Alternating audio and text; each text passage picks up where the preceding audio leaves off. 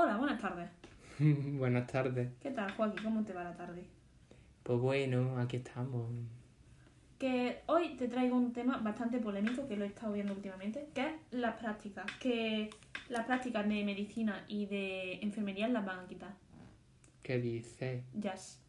Y he visto un tweet que me parecía bastante interesante que era eh, la liga de la liga de fútbol sí, las corridas de todos también, la, los conciertos también, pero que haya prácticas. Pero que para- puedas ir a una. que puedas ir.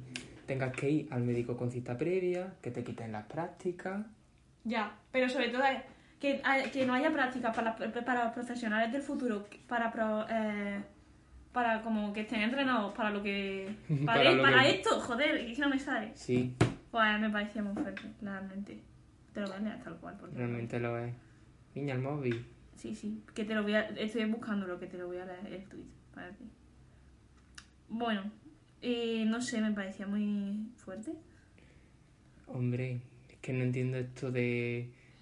mm, El entretenimiento sí, lo otro ¿para qué? Aquí, explícito. El Tour de Francia, sí. La Liga de Fútbol, sí. Las corridas de toros, sí. Pero las prácticas para formar futuros enfermeros y médicos para que estén preparados para crisis sanitarias como la que vivimos, eso no. Por favor. Literalmente. Hombre. Es que es como, tío, eh, esto lo ve el mundo y luego quiere los españoles que España se tome en serio, pero mm, fomentamos el ocio y no el trabajo ya. y no se nos toma en serio. Normal, normal que eso no se nos tome en serio. Pero yo qué sé. Que todavía en la casa del señor no estamos metiendo a nadie en un saco. Ya, pero el gobierno sí es bastante me. Últimamente. Y tú has visto lo de Fernando Simón metiéndose el dedo en la nariz y diciendo... ¿Qué ha pasado? No, no me lo he visto. Cuéntame. Que salía una porque en una... Por una conferencia de la que estaba haciendo este hombre, pues desde marzo, que salía hurgándose la nariz antes de empezar. ¡Hala! Decía, ea que me tengo que hurgar la nariz. Y digo, me hace gracia, pero a la vez pienso, señor, se supone que tiene que promover mm, que sigue usted el protocolo, no sé. Que sigue usted el protocolo. A ver, protocolo es, es que dicen que no te puedes tocar la cara ni nada, en teoría, pero bueno. Oye, pues, ¿y si a mí me pica la nariz, qué hago? O vaya, lo acabo de hacer. ¡Mierda, Joaquín! ¡No! Pero eso que salía una y digo, vale, sí, se supone que no se debe, pero hombre, no me digas que tú no lo haces. Ya, es que no sé, me parece muy fuerte que. Eso. Y no sé si la- en otras carreras las prácticas también la han quitado, porque entonces sería como. Literal, no. No, no sé. No sé en qué están pensando últimamente. Hombre, en otras carreras no deberían de quitarla. Es que Por tampoco- ejemplo, en ingeniería, como no haya práctica, ya te puedes cagar en todo. No, pero las prácticas en ingeniería hay algunas que son no son obligatorias, lo sabía, ¿no?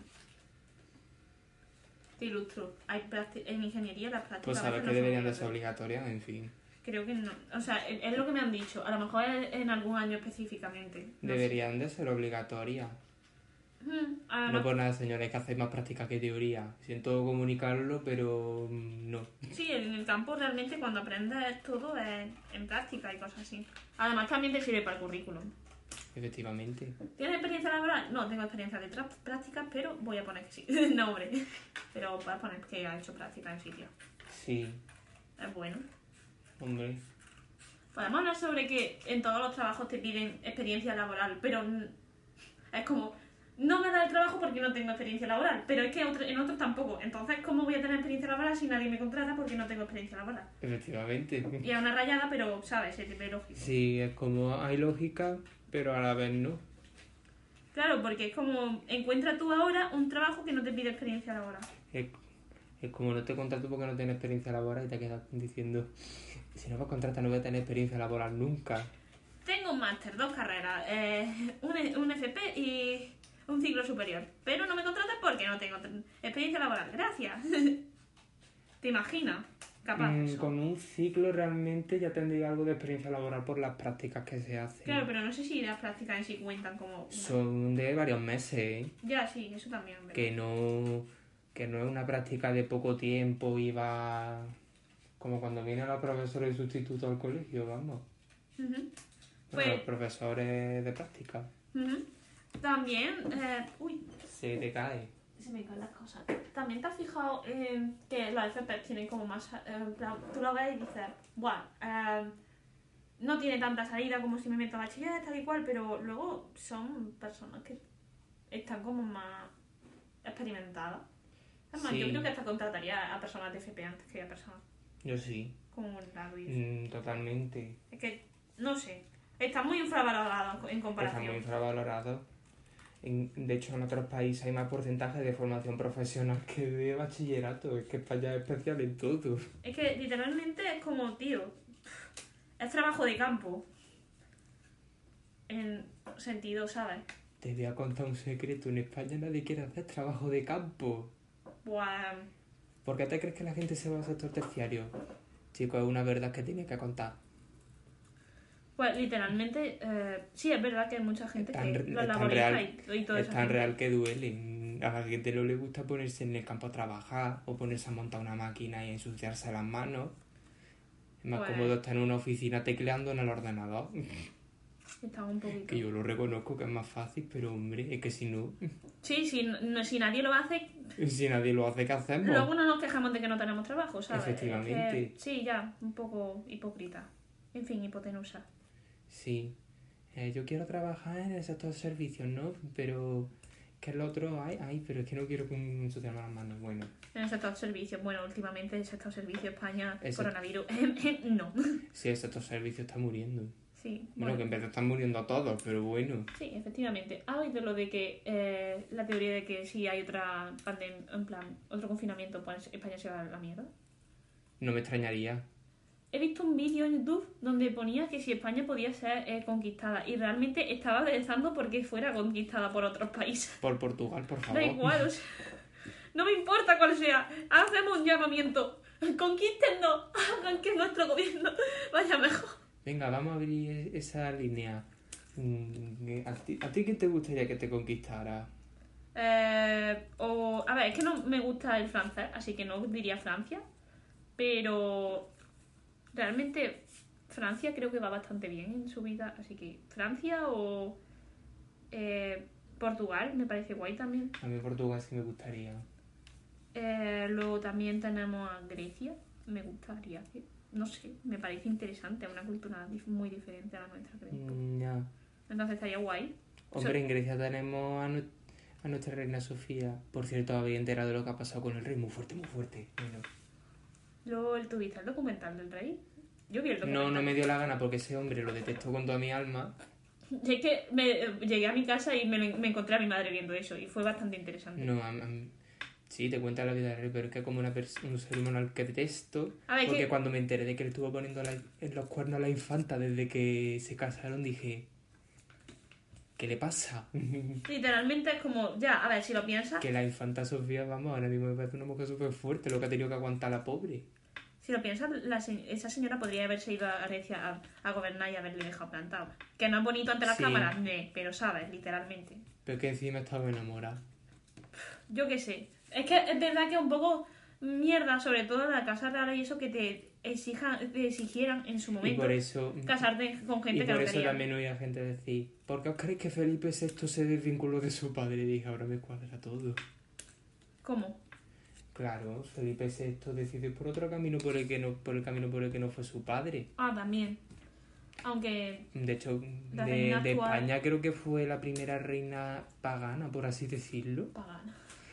Uy, qué arcaico me ha quedado eso, señor. Pagana y republicana, recordemos. Sí, republicana, republicana. Recordemos que republicana. Es que me parece tan fantástico, maravilloso. Tan hipócrita que así va España, señores. O sea, que nos ven desde fuera y se ríen de Que la nosotros. princesa normal. Leticia fue la primera princesa del pueblo de España, creo yo, ¿no?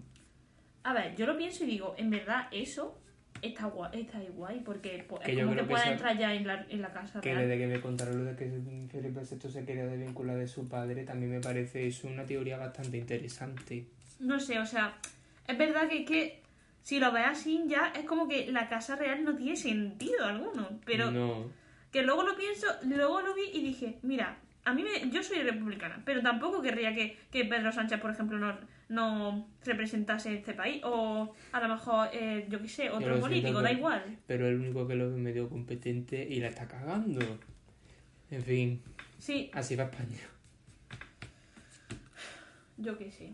Todos los partidos políticos últimamente, como que, no sé, no van bien. ¿Has visto últimamente? oh, bueno, voy a, voy a traerte otro punto que es bastante interesante, que es los carteles de eh, la falange española, ¿de la qué? del partido falangista español. Hay carteles del partido falangista español so- muy homofóbicos, sobre todo. Eh, luego también... No me digas. Sí, luego Qué, también son... qué sorpresa. Los de Actoil ya no los veo, y, pero sí las de terapia de reconversión. Y yo con cara de mierda. O sea, México ya no tiene terapias de reconversión porque son ilegales, pero España estamos peor. Es que de verdad, joder. Y yo qué sé, realmente como que yo voy por la vida teniendo miedo. O sea, imagínate un día que me apuñalen. Pues eso, joder. Ya me jodería. Y no Es sé. que España lo veo un país muy abierto y a la vez muy cerrado. O sea, Es que lo veo como que tiene un extremo y el otro. No, las nuevas generaciones sí están bastante abiertas. Nuestra generación no, pero las nuevas, nuevas sí. Las nuevas, nuevas sí están A lo mejor, abiertas. mira, personas de, yo qué sé, Es que mm, a mí, te estoy a mí hablando me dicen que las nuevas generaciones, y digo, pues serán las de antes, la de poco antes y después de las nuestras, porque la de 2003 para mí ha salido un poco desgracia. Pues yo te estoy hablando de a lo mejor la de 2005 ya, o sea, dos años Mm. más. La, de la, la, la que viene detrás nuestra es verdad que tampoco son muy abiertos, pero la de la que viene después de esa y las siguientes para atrás Sí, ya son muy 2000, abiertas. 2003, 2004 son, muy- 2003 y 2004 son, son, muy, son conflictivas, no entiendo por qué. 2005 también son conflictivas con mucho cariño y eso, pero también son muy abiertas. Mm. Y yo qué sé, luego la, la- A ver, no hay que encasillar de todo ahí en la casa de diseño, como Sí, siempre. sí, eso siempre. Pero que es que hubo un fenómeno extraño ahí. 2000, Eh, Lo decimos por nuestra experiencia. 2000, 2001 son muy abiertos también, 2002, no sé hasta qué No, punto, pero 2002 también eso, es bastante. 2002 sí. 2002 es una generación muy buena realmente. Sí, 2001. La veo y digo, joder, ojalá, un dañito, solamente uno. Que tú lo piensas y siendo de octubre y tú de noviembre, hubiéramos salido, eh, ¿cómo se dice? Prematuro, no, al contrario, pom- pomaturo, no. En plan que hubiéramos tardado, ¿Cómo? en plan que hubiéramos tardado unos meses más en salir y ¡pum! Seríamos de otro año. Sobre todo Ya. tú podrías haber, hecho- haber tenido más probabilidad. Sí, porque de hecho si todo se da correctamente dentro de la universidad siendo menor de edad, Yo también. es una fantasía. Es bastante heavy. El problema es que, la- eh, que este, en plan, el verano este de bachiller a universidad eh, supuestamente es como el más heavy, el más tocho. Y nosotros con menos de edad, minoría de edad. Bueno, no importa, el año que viene se probará el alcohol. En fin. Y yo también quería sacarme el carnet de conducir. ¿Sabes el problema? Que tengo que esperar casi un año entero. Porque con la me- universidad no me lo voy a salir. A ti me lo va a contar. Es verdad que solamente tengo las prácticas, no sé si puedo empezar las prácticas y justo en octubre luego ponerme, no sé, ya veremos. Ya. En fin, que lo, para mí los que nacen al final de año son una fecha muy bonita, pero que a la vez la tienen un poco de gracia. Sí, literal- lo digo por experiencia. literalmente mi prima eh, eh, llorando en plan tipo porque es de junio y yo con cara de... Rey, se lo está diciendo alguien de octubre, gracias por tanto cariño, gracias. Que luego son los mejores signos que existen, también. Sí. Y que a, mí, que a mí noviembre me encanta, sí, pero he de reconocer que es un mes muy soso. Octubre tiene Halloween, el último día, pero tiene Halloween. El mío tiene el día de todos los santos. Ya está. Joder, qué día más bueno. ¿A que sí? ¡Wow! Mi cumple, ya está. Deja de contar. El mío tiene... No, tiene, tiene el día de España. Pero tenemos una cosa muy privilegiada que podemos tener. Regalo por el cumple y regalo por navidades. También, también. No, pero oye, yo lo tengo mejor aún, que tengo mi santo y mi cumpleaños casi al ladito. Es verdad. Que soy del 4 y el 12 es mi santo. ¡Guau! Ya, pero es que por experiencia también te digo que los que tienen los cumplen los santos y las celebraciones de Navidad y todo esto muy, muy cercana, eh, siempre Sí, a mí me han dicho... siempre Pero- no te vamos a regalar muchas cosas, te las vamos a distribuir en los días que vienen. No, También es comprensible, pero bueno. es tipo en plan, a lo mejor, a lo mejor Navidad no tanto, pero sí me han llegado a decir, bueno, te regalo en tu cumpleaños, pero en tu santo no que, ¿eh? Y luego también, eh, No, yo- en el santo yo llego a un punto en el que si no me regalan no me pasa nada. Ya, claro, pero mi padre sí le regalaban, en plan, porque yo no le compraba los regalos cuando éramos pequeños, le, rega- le regalaban a mis primos por mi santo y por mi su cumpleaños. Em, A mí solamente le regalaban mis tíos una vez al año y yo con cara de, ¿por qué es tan injusto? Esto es injusto. Y, mi- y yo se lo decía a mi madre y me dijo, ah, bueno, pues ya no le regalamos a ellos tampoco, ya está. Justicia, Ojo por ojo, diente por diente. literalmente. Me pareció una fantasía. Oye, oye, si hay algún primo oyendo esto, ya sabéis el por qué, chicos. Os quiero. Dios. Y bueno. Que. ¿Qué más? Punto exacto. Punto exacto. ¿Sabes qué? Dime. Que el otro día eh, un amigo se compró una pulsera de Andalucía y le pregunté por qué no se la había comprado de España. ¿Sabes lo que me dijo? Dímelo. Porque Andalucía es más grande que España. Efectivamente, no, porque. eh, eso también, pero principalmente porque eh, era muy de facha. ¿Has visto el TikTok que decían, ¡buah! Los de los turistas que van con su mascarilla, con la, con la bandera de España. Hombre, ahora, ahora, ahora es el mayor detector de la, de la historia. Ni Cayetano, ni Cayetano, ni leche. La bandera de España en la mascarilla. Mm. Y yo qué sé. Vamos a ver, pero es que últimamente lo he estado pensando y digo, ¿qué es un facha? A ver, mm, supuestamente viene del fascismo. Que, hubo- que hubo en, fascismo. es- que hubo en España, porque el franquismo era la forma de llamar fascismo en España. Pero sigue existiendo el fascismo. En Yo pienso que en menor medida, pero sí. Que yo qué sé, o sea, pero literalmente que son las personas que apoyan el fascismo. En Porque, España tenemos un concepto muy extraño de eso. claro, porque es que yo creo que los niños de nuestra edad, que, so- que a los que se les llaman fachas, no creo que apoyen el fascismo. Creo, creo, espero que no lo apoyen. No hablemos del 2003, por favor. Vale, pero, o sea, lo que te quiero decir es, por ejemplo, eh, facha, yo veo personas pija con polo, o sea, es por generalizar mucho, ¿no? Pero personas pija con polo, con, con vaqueros y náuticos, ya está. Y que sea en plan, no sé, bastante No deja de ser una forma de estereotipar como todo. claro. Pero es verdad que se, se utiliza Pero mucho ya. ya, pero es que lo que pasa es que por algún algún extraño fenómeno sí que coinciden normalmente, no entiendo por qué. Y normalmente son un poco machitos y, o, o, ¿sabes? Chicas bastante... Machitos o Chicas bastante... "Ah", ¿Sabes? No sé cómo explicar eso. que es como si a mí me lo contaron alguna vez como que buscan impresionar al hombre, digo, really. No lo sé, a mí me parece muy fuerte. Además que se asocie con el nacionalismo, Mm. porque, oye, el nacionalismo me parece guay, bonito. Me parece Lo que chuli. pasa es que aquí está un poco corrupto ya el nacionalismo. Claro, es que tampoco es viva España y los demás tomas por culo, yo qué sé, ¿sabes? Es tener, Viva España, es viva tener orgullo de, de ser español, pero no es como... eh, Y es, el mayor, es otro de los mayores problemas de España, que no le, que no le gusta su país. Claro, es tener orgullo de, ser español, pero no caracterizarlo como si fuera facha, porque literalmente no es solamente... España no es solamente todo... lo- España, corri- o sea, España ha sido capaz de que no le guste su propia bandera. Claro, es que eso también. Es como, tío, mm, nos gusta nuestro país, pero que no nos lo, que, pero nos gusta por diferentes razones, no solamente por ideas, por, eh, ideas que van más con un partido político Mm. que otro, ¿sabes? Corrida de toros, guay, mola, me gustan o no me gustan, guay. Eh, tenemos campo, tenemos montañas, tenemos cosas súper chulas, tenemos ciudades guapísimas. Que nos guste nuestro país, pero por algo, joder, no por, Ya. no sé, es que me parece muy fuerte, porque a mí me gusta España, yo qué sé, pero no soy facha, ¿sabes? Te voy a decir una cosa, España es uno de los, mm, que uno de los países que todo el mundo le gusta vivir y dicen que tiene mejor calidad de vida y toda esta historia. Sí, Ahí donde lo veis. Pero es que luego dicen, no, es que los fachas son las personas de derecha. Y yo con cara de, chico, guay. Eh, entonces yo que entonces yo que soy portugués.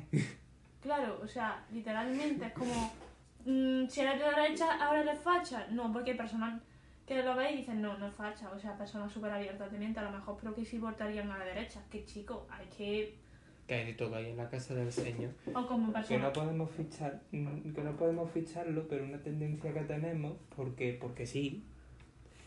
Pero mm, intentamos no fichar a nadie. Claro.